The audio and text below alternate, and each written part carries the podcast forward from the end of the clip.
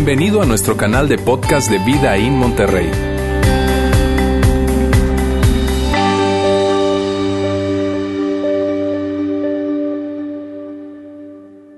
Hoy estamos descubriendo cosas, aspectos de la vida de Guille que normalmente no, no, no, se conocen o no se platican tanto, donde la gente mayormente te conoce, pues obviamente es en el fútbol.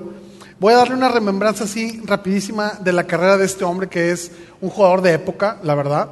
Eh, debutas en San Lorenzo en el 96 y eres campeón de la Liga y de la Mercosur. Así es. En 2001 Copa Mercosur, que ahora se, perdón, Copa Mercosur, que ahora se llama Copa Sudamericana. Copa Sudamericana, que, que ganó Pachuca hace, hace algún tiempo. Exacto. Eh, después llegas a Monterrey en 2003, mejor equipo... 2002. 2002, perdóname. 2002. 2002 llega, toma la mejor decisión de su carrera, llegar a un equipo increíble, mejor equipo de la ciudad, Hey. del país, del continente, del mundo, Del mundo mundial. el Monterrey. El mundo ¿no? mundial. Llega al Monterrey y en 2003 eres campeón con Monterrey. Después de muchos años que ese equipo no era campeón, tú lideras un grupo de jugadores que nos hace campeones, después de muchos años. Y después te vas al Villarreal de España, después del Villarreal te vas al West Ham. West Ham. En ese Inter eres seleccionado dos veces de, de México porque él toma la decisión de ser mexicano. Así es. Tus dos hijas son mexicanas. Dos hijas me nacieron aquí, sí. Imagínate, toma la decisión de ser mexicano, te convocan no una, sino dos veces mundiales del 2006 y del 2010. 2010, sí. Y después del West Ham, eh, que es en 2000, 2000 2010, 2011. 11, Voy tú regresas al continente americano después de tu experiencia por Europa, Europa. a Vélez Sarsfield en Argentina, Así es. donde eres campeón. Campeón con Vélez. 2012 regresas a México, pero al Pachuca. A Pachuca. Y el segundo semestre de ese año te vas al Chicago Fire de la MLS y ahí terminas tu carrera. Correcto. Y en 2013 les dices a todos, amigos, hasta aquí llegó la carrera del Guille Franco. Así es. Y, Y cuelgas los colgamos tachones. los tachones. Los aventaste en un cable de Telmex y están Ahí, como en el barrio ahí. Ahí se quedaron en una colonia de allá de Argentina. Oye, Correcto. Guille, pues esta es la parte de, de futbolística que todo el mundo conoce de ti. Sí. Y tuvimos la oportunidad de platicar de fútbol donde más a gusto se platica de fútbol, que es en una cancha. Correcto. Así que el Guille y su servidor nos fuimos al estadio BBVA, mejor estadio de toda América Latina. y ahí el Guille y yo platicamos de algunas cosas que nos gustaría que vieran en este videoclip. Guille, estamos en el vestidor, es uno de los lugares más íntimos del futbolista, porque aquí, Lugar más sagrado. aquí de lo que manera. se habla en el vestidor se queda en el vestidor. Eh, Anécdota, una que recuerdo mucho porque en este ambiente de fútbol pues hay muchas cábalas, eh, los amuletos, ah, en el- en la, a la cancha dentro con el pie izquierdo, este, me pongo algo ahí en la, en la calceta, eh, me ato algo en el tobillo, todo ese tipo de cosas. Entonces teníamos un compañero este, bastante supersticioso él y entre esas supersticiones estaba el tema de la sal. Ok. Entonces estábamos comiendo este, en la concentración previo a venir al, al partido. Uno de, de los compañeros, bastante bromista, no voy a dar nombre, siempre teníamos un lugar donde nos sentábamos a comer en, en- en la mesa, ¿no? Designada. Entonces en la silla le pone una sal, pero le pega la silla a la mesa. Entonces cuando él viene y corre la silla, se cae la sal y se voltea la sal. Y para él era lo peor, Y ¿no? entonces nosotros en la mesa nos empezamos a reír y él empieza a decir maldiciones, "Eh, con eso no se juega, eh". bueno, pues vamos al juego, le rompen el tabique en dos partes y lo expulsan.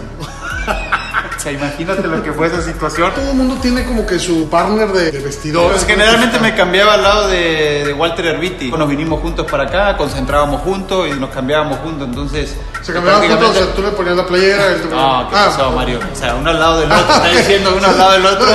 No, el vestidor, tanto cariño, agarra. había, había cariño, pero no tanto como para esa intimidad.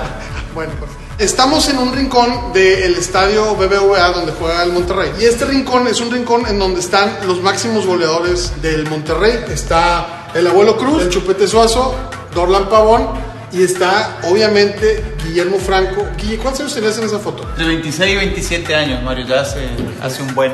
Mi último gol en, en diciembre de 2005, la semifinal con, con Tigres. Tigres nos había empatado y nos estaba eliminando de, de la gran final. Y llega ese famoso gol de la puntita, ¿no? Así, así lo han apodado. Que como siempre digo, ese gol lo metió, lo metió Dios, porque lo puedo intentar otras mil veces y esa pelota no va a entrar. Por cómo se dio la jugada, salgo del fuera de juego, cuando quiero entrar me patino. veo que la pelota va a pasar, me estoy cayendo, eh, alcanzo a estirar la punta del pie, lo pongo el pie, la pelota bota, antes me pegan la punta del pie, se levanta, pegan el larguero y pica adentro y sale. Y fue gol y eliminamos al Tigre y pasamos a la final. Ah, qué bonitos recuerdos. Oye, Guille, recuerdos de, de una carrera futbolística muy exitosa. Eh, obviamente todos te identifican con los colores del, del, Monterrey, pero los rivales te respetaban porque fuiste un jugador muy, muy respetuoso, un jugador este, muy, muy íntegro, muy ordenado. Sí. Que había una rivalidad, pero que la gente te, te ve y te, te, reconoce con cariño. Sí, fíjate que es algo muy gratificante, Mario. Me encuentro en la ciudad, obviamente, con todo lo que significa en esta ciudad el fútbol, el clásico y la rivalidad, en cierta manera, que existe entre estos dos equipos pero es, es, es, muy gratificante, como te digo, que la gente de Tigre se acerca, me saluda, me pide foto, un autógrafo, me reconoce, ¿no? me dicen un gran futbolista. Este, y generalmente en esos comentarios también viene, aunque no hiciste mucho daño, ¿no? por ahí abajo me la tiran.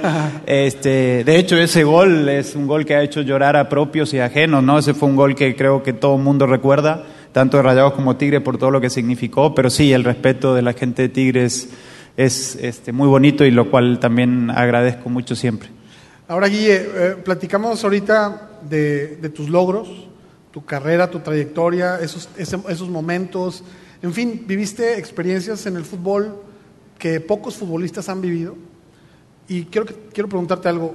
¿Soñaste eso, Guille? ¿Lo, ¿Lo, soñaste alguna vez? No, fíjate que mucha gente se, se, se, sorprende cuando yo comento esto. Nunca soñé ser futbolista, Mario. Nunca eh, pasó por mi cabeza en aquellos momentos eh, ser futbolista profesional o vivir del, de, del, deporte o en este caso de, del fútbol. Nunca, nunca lo había soñado. Ahora, to, tu carrera, más bien tu carrera futbolística o tu vida misma empieza en Corrientes, Argentina. Así es. Una ciudad que está a cuántos? A casi mil kilómetros de Buenos Aires, de, de la Buenos capital Aires. federal. Uh -huh. okay, al entonces, norte. Uh -huh. eh, norteño desde siempre, entonces. Siempre norteño. Ah, perfecto. Siempre. siempre. Hueso eh, colorado. Oye, entonces fíjate con razón, norteño, norteños los dos, del norte del país. Eh, y empieza tú, tú, tú, tú, naces ahí. ¿Cómo inicia todo? ¿Cómo, cómo, ¿Cómo sale de ahí Guille Franco y cómo inicia? Sí, la relación con el fútbol pues fue desde que tengo uso de razón. Eh, cuando cumplí años, pues lo que era más fácil regalarle a un niño era un balón de fútbol. No es como ahorita con todo el tema de la tecnología y eso. O sea, de regalo de cumpleaños yo sabía que llegaba un balón de fútbol. Entonces, mi relación con el fútbol pues fue desde, desde muy chiquito, ponerme a jugar, era con lo que te entretenías, te divertías. En esos, en esos entonces, este, tal vez algo de canicas, tal vez algunos soldaditos, pero lo que más jugaba era, era fútbol. Entonces, con mis hermanos, este, ahí en, en el lugar donde nos tocó, tocó crecer, en casa, con, en casa de mi abuela, este, con la gente del barrio, pues siempre estábamos este, peloteando, jugando, a, a, hacíamos este, alguna que otra canchita en, en, la calle y nos poníamos a jugar ahí. Ahí es donde inició, digamos, de alguna manera el tema con el fútbol. Y a la vuelta de la casa de mi abuela había una canchita muy pequeña. Este, y un día estábamos jugando ahí con los muchachos y al terminar había un señor reposado así, en, recostado, perdón, sobre su, su bicicleta y nos dice, oye, este, yo estoy armando un club, le gustaría ser parte de ese club, yo estoy viendo la manera de conseguir uniformes y nosotros, pues imagínate, Mario, en, en las condiciones que estábamos ahí, el balón todo descarachado, descalzo, jugando, de, de, de, de, pensar ahora que íbamos a estar uniformados, jugando en un club, claro. pues nos hizo mucha ilusión y le dijimos que sí. Y ahí empezamos de alguna manera, este, mis hermanos y yo, el tema del fútbol un poquito más serio, ¿no? con un club, talleres de navegación y puerto en Corrientes. Talleres de navegación y puerto. Nombre sencillo, muy corto, fácil de recordar. Simple. Simple, ¿no? Sencillito. Inicias en este, en este club, que es un club de barrio. Sí. ¿Y cómo llegas a, a, empezar ya a jugar de manera seria? Porque inicias en San Lorenzo, ¿no? ¿Cómo sí, es fíjate proceso? que eh, cuando yo empiezo el tema del fútbol en este club, después de un tiempo, empiezo a ver que en otro equipo, eh, Libertad se llamaba el otro equipo, había un chavo que siempre nos estábamos peleando el liderato de goleo. Entonces se armó como una pica ahí con él. Entonces cada vez que terminaba el fin de semana yo iba al periódico y veía a ver si había metido gol o no. este, y ahí estaba esa, esa pica. Y después de un tiempo lo dejo de ver. Lo dejo de ver, le pierdo el rastro, no sé qué es de él. Y un día caminando en la calle de Corrientes con mi papá, me lo encuentro al papá de él. Este, y le digo, ¿y David? David Cáceres llamaba él. ¿Y David? Le digo, hace rato que no lo veo. Me dice, no, David está en San Lorenzo de Almagro hace un año.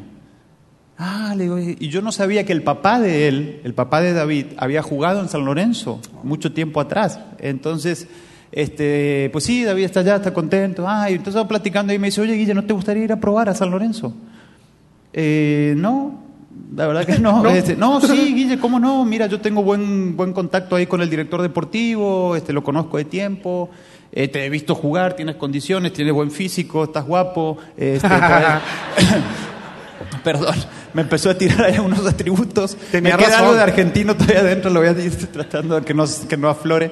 Pero eh, me dice, sí, yo te puedo conseguir la prueba y, bueno, definitivamente le dije, "Ah, no, pues lo vemos, lo platicamos, ¿no? Yo Entonces te ya- hablo, no me hables, yo te hablo. Exacto, luego te llamo, Sí. luego te marco. Entonces ya salimos de ahí, vamos, llegamos a la casa y me dice mi papá, oye, ¿qué onda? O sea, mira la oportunidad que está surgiendo.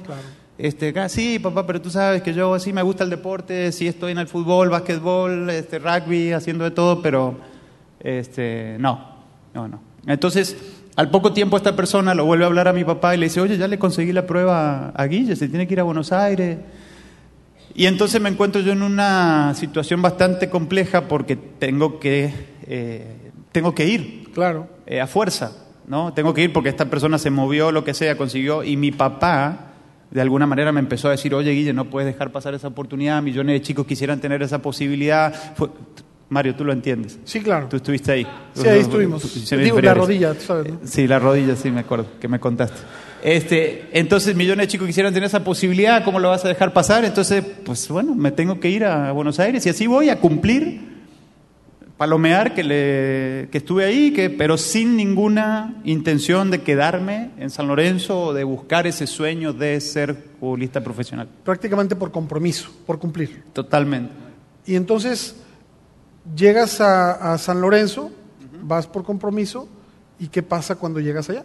Llego y resulta que las pruebas ya habían terminado, hubo un- una época de prueba, un tryout, había sido finales de diciembre, principio de enero, yo llego febrero, primeros días de febrero del 94, o sea, ya habían terminado las pruebas, ya se habían conformado los equipos, ya habían escogido a lo mejor, ¿no? Y habían hecho el filtro, y yo llego tarde, entonces, pues bueno, por compromiso de esta persona que, que nos habíamos ido, pues bueno, los voy a probar. Entonces yo no tenía ningún tipo de presión, yo estaba ahí simplemente cumpliendo, este, entonces me ponen a jugar y anduve muy bien, por partido hacía dos o tres goles, este, porque te digo, no tenía ni un tipo de presión, yo estaba ahí divirtiéndome, eh, estaba conociendo Buenos Aires, nunca había ido a esa gran ciudad, soy nacido en Corrientes en ese momento con 250, 300 mil habitantes, este, una, un- una ciudad muy pequeña, y estoy en Buenos Aires disfrutando y pues el fútbol y bueno, entonces esta gente me ve y dice, vas a jugar eh, con la tercera.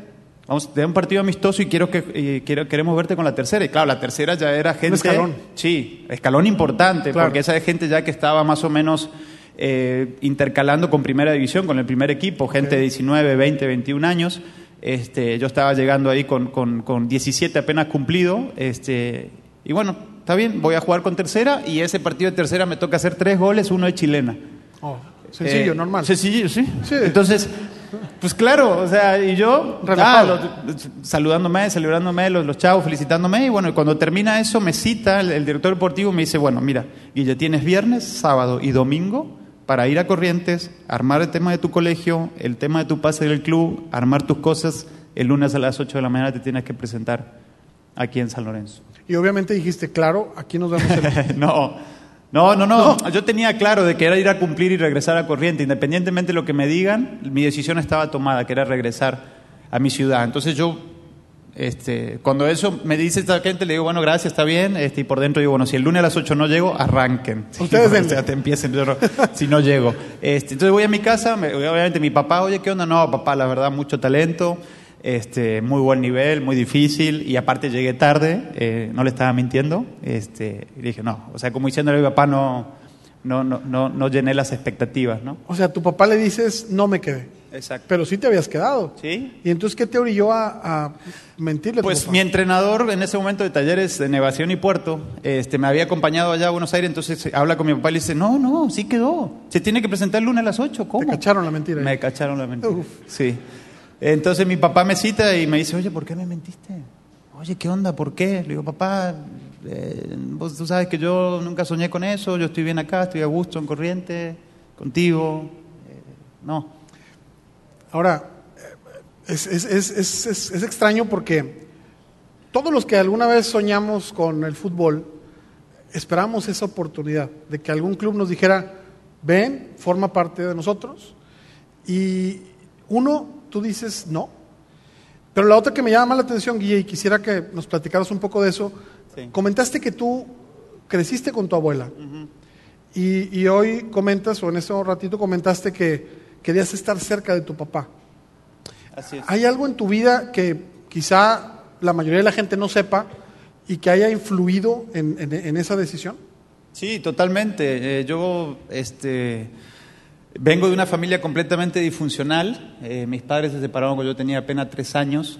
Eh, tuvimos un corto tiempo viviendo con mi mamá y después mi papá, de profesión abogado, en, este, en esta ciudad donde nosotros este, crecimos, tenía mucha incidencia en todo el tema judicial de, de- Corrientes y bueno, termina este, ganando la tenencia ¿no? de nosotros y nos vamos a vivir con él, pero él se encuentra con una situación de que pues no puede con, tres niños prácticamente. Mi hermano más grande tenía cinco o seis años, yo tenía cuatro o cinco y el más chiquito tenía un año, año y medio. Entonces, pues mi abuela levanta la mano, mamá de mi papá, este, y ella nos cría. Eh, y durante toda esa etapa nosotros este, somos criados por esa abuela. Eh, mi abuela había enviudado muy poco, yo mi abuelo no lo conocí, eh, y en esa situación es cuando empiezo a, pues a, a- batallar en la situación de que papá y mamá no estaban. Mi papá vivía en la misma ciudad, de vez en cuando estaba con nosotros, mi mamá se había ido a, a- a otra ciudad a vivir, entonces prácticamente no, no la veíamos a mi mamá. Y, y por esa razón, de alguna forma, es que yo me empiezo a, agarrar del deporte. Yo empiezo a jugar fútbol, empiezo a jugar básquetbol, empiezo todo lo que había de deporte yo me metía, pero porque yo quería gastar mis energías, eh, gastar mi tiempo y solamente llegar a casa de mi abuela a ducharme, comer y dormir para el otro día ir a la escuela.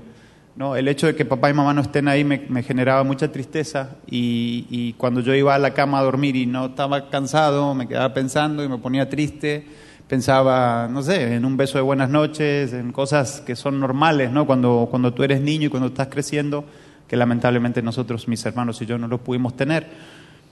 Toda esa situación después cambia, mi papá decide llevarnos a vivir con él después de unos cuantos años, él se había vuelto a casar, tenía dos hijas, lo cual a nosotros, o sea, a mi hermano y a mí no importaba poco eso porque íbamos a vol- volver a tener esa posibilidad de vivir bajo el, el mismo techo con mi papá. Y yo de alguna manera me hago una promesa de que es por nada, por nada del mundo yo voy a volver a separarme de mi papá. No voy a permitir que ninguna situación me vuelva a, a- a alejar ¿no? de esa relación padre-hijo que yo estaba volviendo a tener en ese momento. Y, y ahí es cuando llega este, este momento de la prueba. O sea, me tengo que ir a San Lorenzo y, y va- como les conté, todo funciona bien, me tengo que ir, pero el irme era otra vez alejarme, ¿no? Eh, y no solo de mi papá, sino de mis hermanos con quien habíamos hecho un vínculo muy fuerte en toda esa etapa.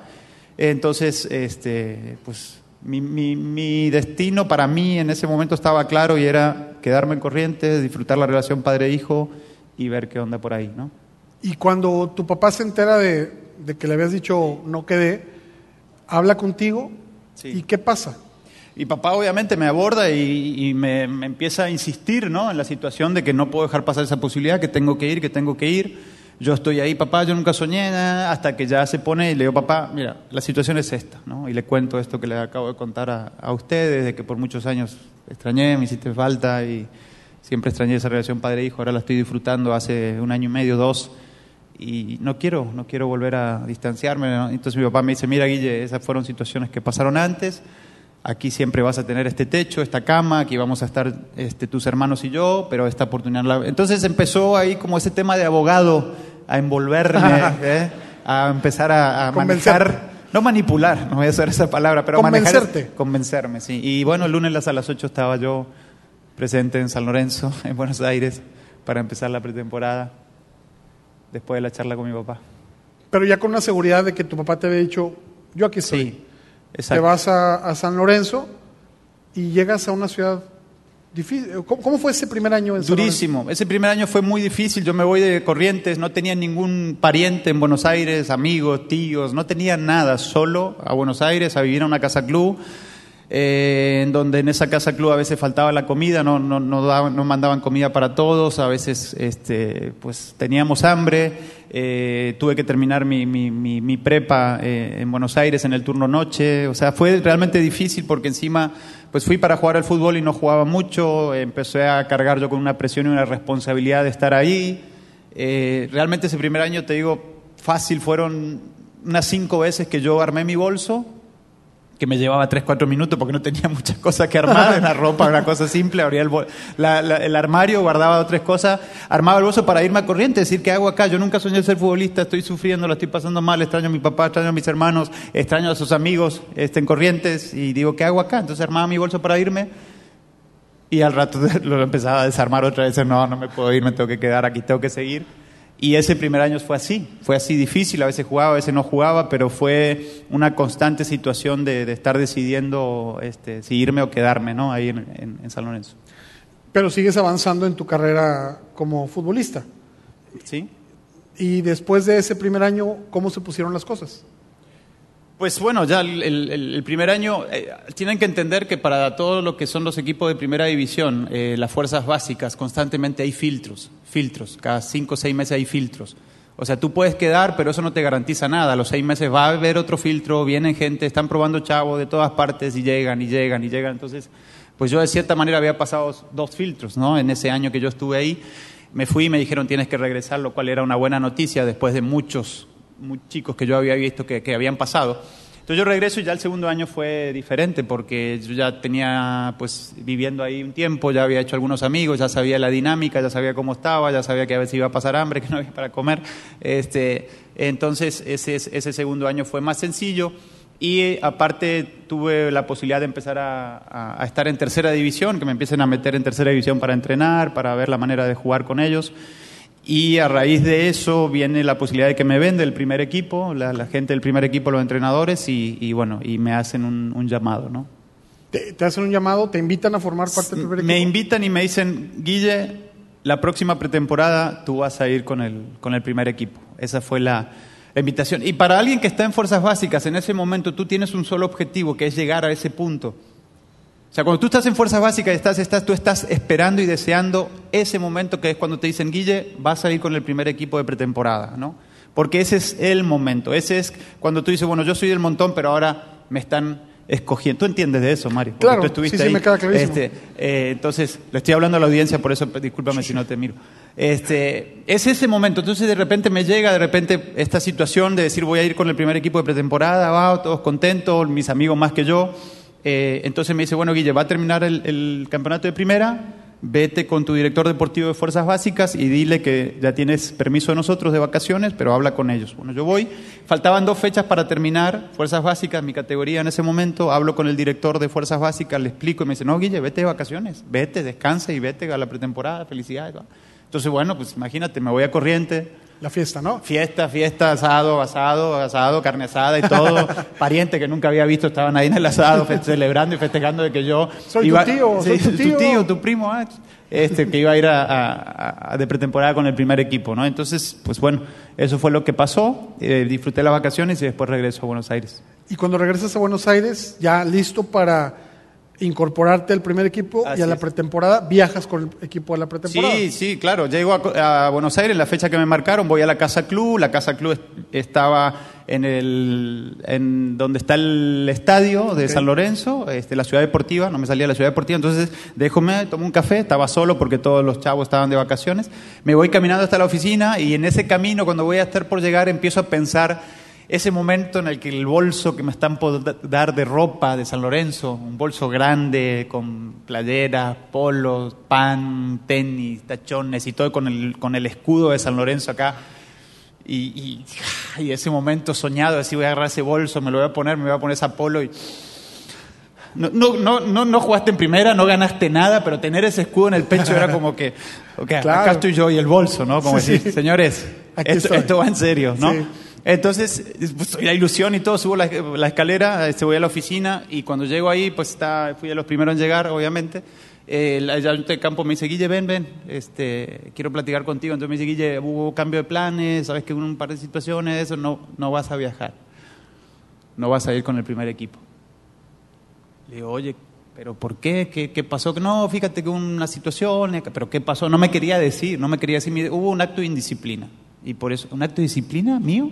Sí, luego platicamos, eh, no tengo tiempo. Bueno, al final no me quiso decir, me despidió de esa oficina y yo no sé cuánto tiempo hice de esa oficina a la Casa Club, que eran unos 250 metros más o menos de la tristeza y de la angustia que me abordó en ese momento por esta situación que yo estaba, que yo estaba viviendo.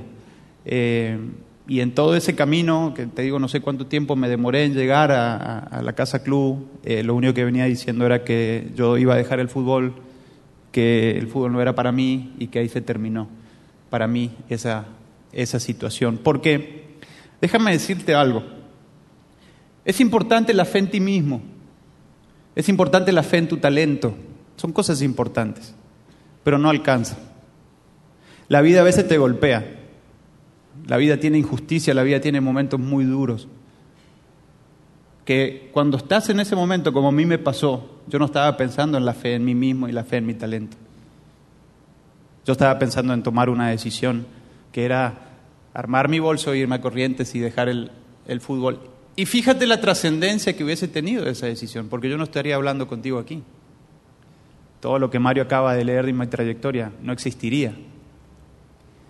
En los momentos importantes en la vida, que son estos, momentos difíciles que uno atraviesa, es de suma importancia la decisión que tomes.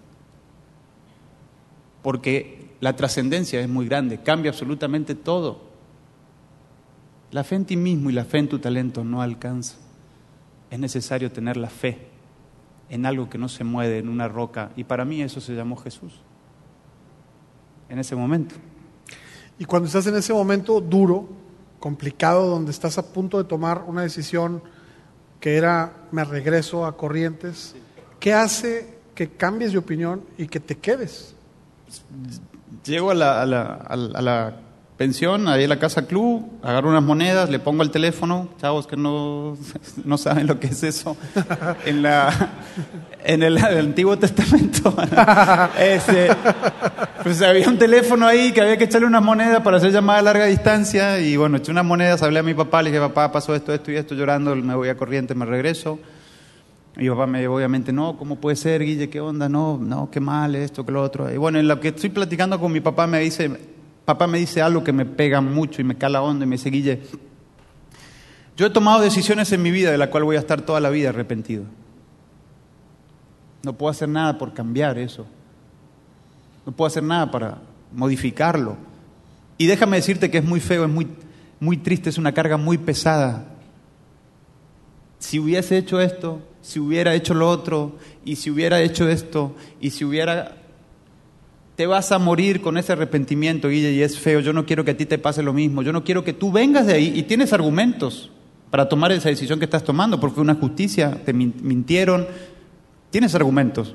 Pero si tú regresas aquí y al pasar del tiempo, muy probablemente te vas a estar preguntando, ¿y si hubiese seguido?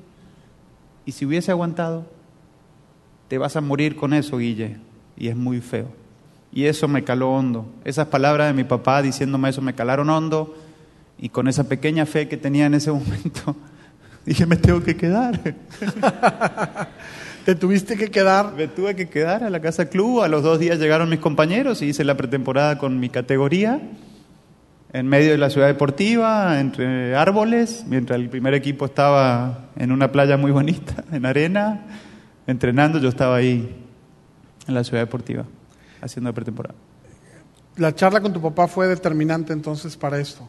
La charla con mi papá fue fundamental para que yo tomara la decisión. O sea, yo creo que Dios lo usó a mi papá para esas palabras porque realmente mi papá pocas veces había escuchado buenos consejos, ¿no? Este, pero en ese momento interpreto de que de alguna manera Dios lo usó y en esa pequeña fe que yo tenía me pude sostener, me pude sacudir el polvo, como, como a veces suelo decir, y poder seguir adelante. Hablas de una pequeña fe.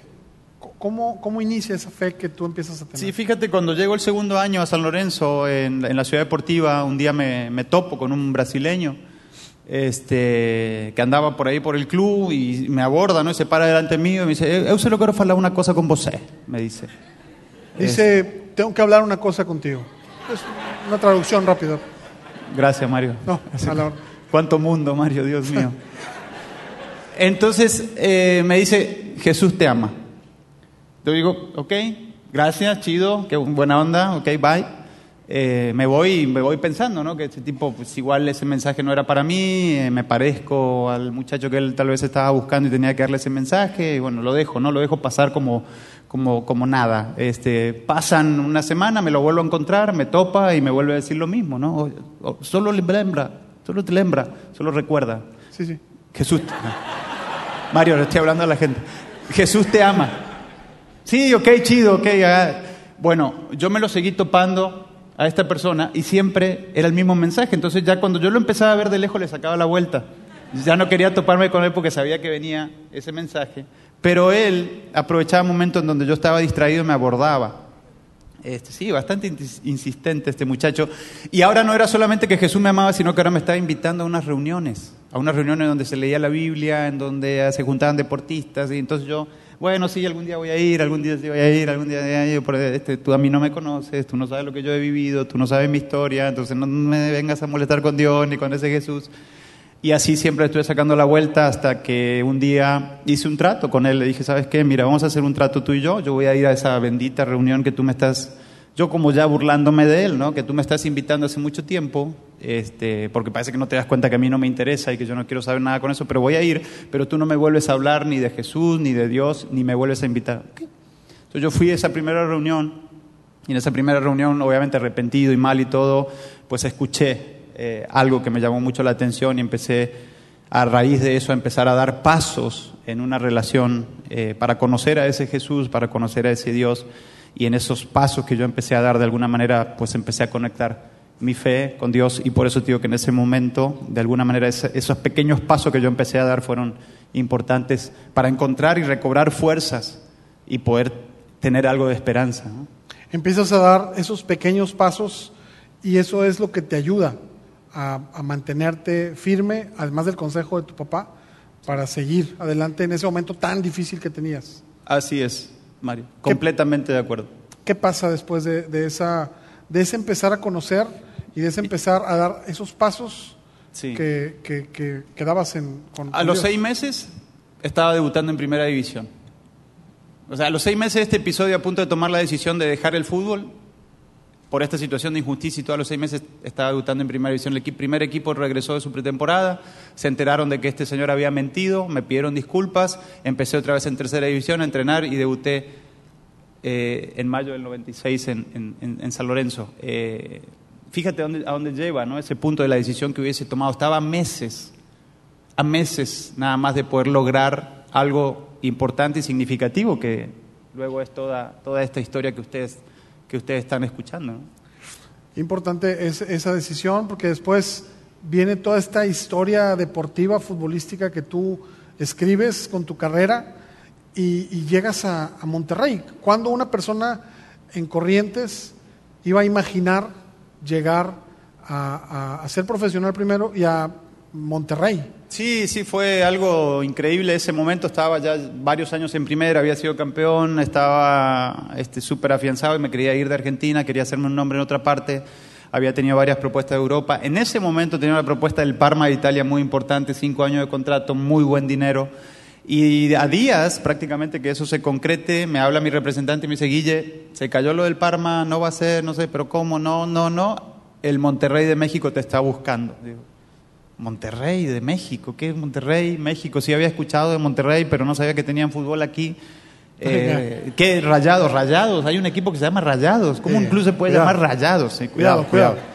Pu- Puedo herir sentimientos. Me, me- estoy siendo honesto con ustedes, que es lo que vine a hacer aquí, honesto. Este, sí, hay otro equipo que se llama Tigres. Tigres, no, pero ¿cómo Tigres? Eso es para universidades de Estados Unidos que ponen los osos y los tigres, como un equipo de fútbol. Bueno, entonces, pues eh, hago corto el cuento, me pongo a orar con mi esposa, buscamos guía de Dios. En ese entonces ya estaba casado. Y de alguna manera Dios me dice, donde yo te envío, no mires las apariencias de las cosas, porque grandes cosas haré contigo. Y vinimos por fe, porque encima eh, vine a préstamo por un año. Vine con Walter Herbiti, a Walter le compraron la carta, yo vine a préstamo por un año. Decía, ni siquiera estos mendigos rayados me van a comprar la carta. o sea, por favor, por un poquito de dignidad. ¿Me quieren? Cómprenme. O sea, por favor. Eh, y bueno, me vine por fe con mi esposa a préstamo a rayados y lo demás ya es historia. Te vienes por una fe que, que, nace eh, al tomar una decisión. Llegas a Monterrey, haces una carrera increíble, como te decía ahorita, vas avanzando en tu carrera y, selección, Europa, Champions League, eh, Villarreal, subcampeón de España, etcétera, un, sinnúmero de, de logros. Y, mucha gente, mucha gente que está aquí, que seguramente se identifica con Monterrey como yo, tiene una pregunta, Guille. ¿Por qué no regresaste a Monterrey? Mira, la verdad que ese fue un último gran sueño que tuve por cumplir. Eh, siempre dije, me encantaría poder retirarme en este club, retirarme en este club. Y hoy entiendo pues simplemente que no fue un plan de Dios o no estaban los planes de Dios que yo me retire en Monterrey. Realmente alcancé todos los sueños que me propuse en mi carrera profesional. Eh, busqué la manera de venir cuando este, vine a Pachuca, antes de eso hablé con el club y le dije, oye, ¿sabes qué? Me encantaría volver. Y me dijeron, ¿sabes qué? Tenemos el plantel armado, no hay lugar, ok, no hay problema. Este, terminando en Pachuca volví a buscar la oportunidad y no se dio, simplemente no se dio y pues como siempre mi vida eh, ha estado en las manos de Dios de esa decisión que tomé a los 18 años, eh, dije, bueno, pues no estaba en los planos de Dios que yo me pueda terminar mi carrera en Rayado de Monterrey, pero lo busqué, siempre quise hacerlo. Ahora, yo recuerdo eh, una fecha el 21 de abril, sábado 21 del 2012, tú regresas a, Monterrey, pero con el Pachuca. Y yo recuerdo que se hizo una gran, este, pues una atmósfera de, felicidad, de celebración, porque Guille regresaba a, Monterrey. Y, y en, el, en el juego, tú venías de titular toda la temporada te ponen en la banca en ese partido y juegas prácticamente los últimos cinco minutos, del, juego. Y yo recuerdo que el estadio completo, Monterrey perdiendo contra Pachuca, el estadio completo aclamando el nombre de Guille Franco, y fue una situación en donde no solamente la gente reconocía a Guille Franco, el, futbolista, el, hombre que se había ido de Monterrey, sino a Guille Franco, la persona el, profesional. Sí, eso Mario fue increíble, la verdad yo agradecidísimo con toda la gente que de alguna manera pudo haber estado ahí, en la cancha o fuera, porque yo entro a la cancha llorando de la emoción porque no me imaginaba ¿no? una situación como esa, un recibimiento como ese. Eh, fue increíble, fue increíble el cariño de la gente, eh, ahí de alguna manera pude ver y, eh, para arriba decir, wow, o sea, la magnitud ¿no? de, lo que, de lo que había hecho aquí en esta ciudad con ese con ese club que, voy a amar toda la vida.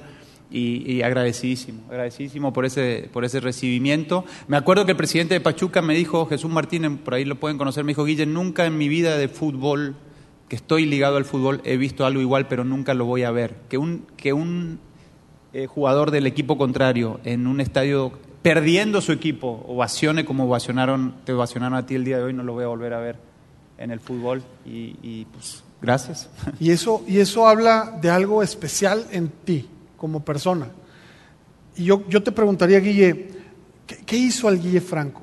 ¿Qué, ¿Qué, hizo a Guillermo Luis Franco Farquharson? Lo resumo en una frase muy sencilla, eh, que fue en una decisión que tomé cuando tenía 18 años, que fue empezar a dar pasos en una relación creciente con, con Jesús. Eso fue, eso fue lo que, lo que empezó a generar toda esta situación. Cuando yo empecé y tomé esa decisión de empezar a, dar estos pasos, y, déjame decirte que no fue nada cómodo, me sentía raro, me sentía un poco tonto a veces, pero empecé a dar pasos en esa relación, fue cuando todo empezó a cobrar sentido, empecé a ver la posibilidad de vivir del fútbol, de ser futbolista profesional.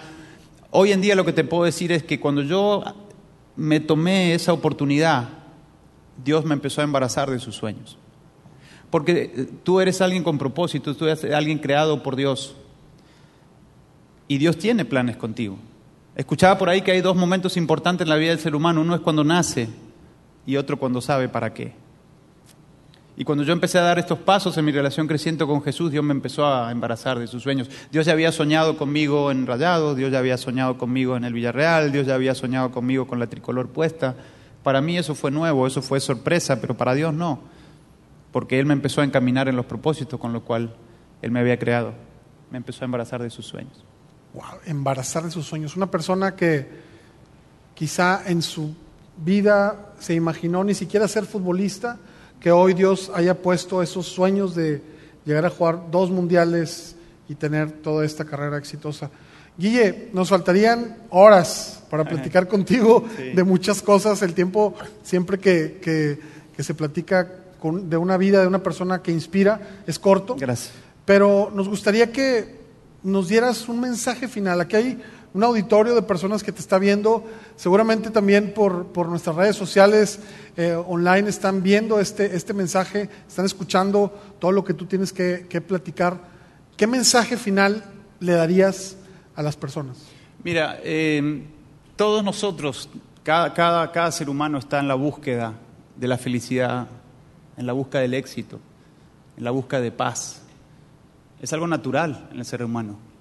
Estar caminando y estar buscando el éxito, tomar decisiones para que el día de mañana pueda ser exitoso. Ahora, el éxito para mí es un conjunto de cosas y abarca muchas áreas de la vida. ¿Sí? Ustedes pueden ver y pueden ahora estar aquí escuchando del Guille Franco, jugador de fútbol. Yo tuve éxito en un área de mi vida que fue lo laboral. ¿no? Y tal vez tú puedas ser exitoso como arquitecto, como abogado, como empresario, no lo sé, pero eso es un área de tu vida. Para mí el éxito es el, la situación de tu matrimonio, la situación de tu familia, la situación de tus hijos, la situación de tus finanzas. El éxito es que seas una persona feliz, que seas una persona de paz. Eso para mí es el éxito. Y yo puedo hoy sentarme con ustedes aquí con toda humildad, dejando lo argentino de lado, eh, decirles que yo soy una persona exitosa, que yo tengo éxito. Y que todo se lo debo a esa decisión que yo tomé cuando tenía 18 años, que fue empezar a dar pasos en una relación creciente con ese Jesús, que no sabía cómo al principio, pero que seguí, seguí dando, dando pasos. Y hoy en día me tiene con la posibilidad de poder tener 21 años casi de matrimonio, donde puedo ver a los ojos a mi esposa y decirle que nunca le fui infiel. En un ambiente difícil, en un ambiente donde, como un mentor me dijo hace unos años, yo batallé con los tres más grandes problemas del hombre, la lana, la fama y la dama. Él me decía esto, eh, poder tener relación con, con mis hijos. Eh, ahora, que alguien venga y me diga a mí, Guille, wow, qué excelente futbolista, increíble lo que has hecho. Yo fui dotado por dones y talentos que, que Dios me dio para eso y se siente bien. Pero déjame decirte lo que, lo que más significado tiene es que alguien venga y me diga, Guille, me encantaría tener el matrimonio que tú tienes. Guille, me encantaría tener los hijos que tú tienes. Y, y ese tipo de cosas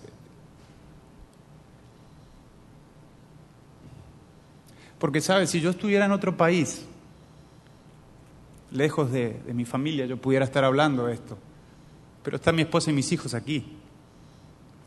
Y tal vez ellos estén levantando la mano y decir, yo quiero ir a hablar de ese, de ese, de ese Señor. ¿Por qué? Porque no soy perfecto, porque cometo errores, porque fallo, porque me equivoco, porque tengo también mis luchas, mis batallas. Pero que la gente se acerque y me diga eso. A mí, gracias.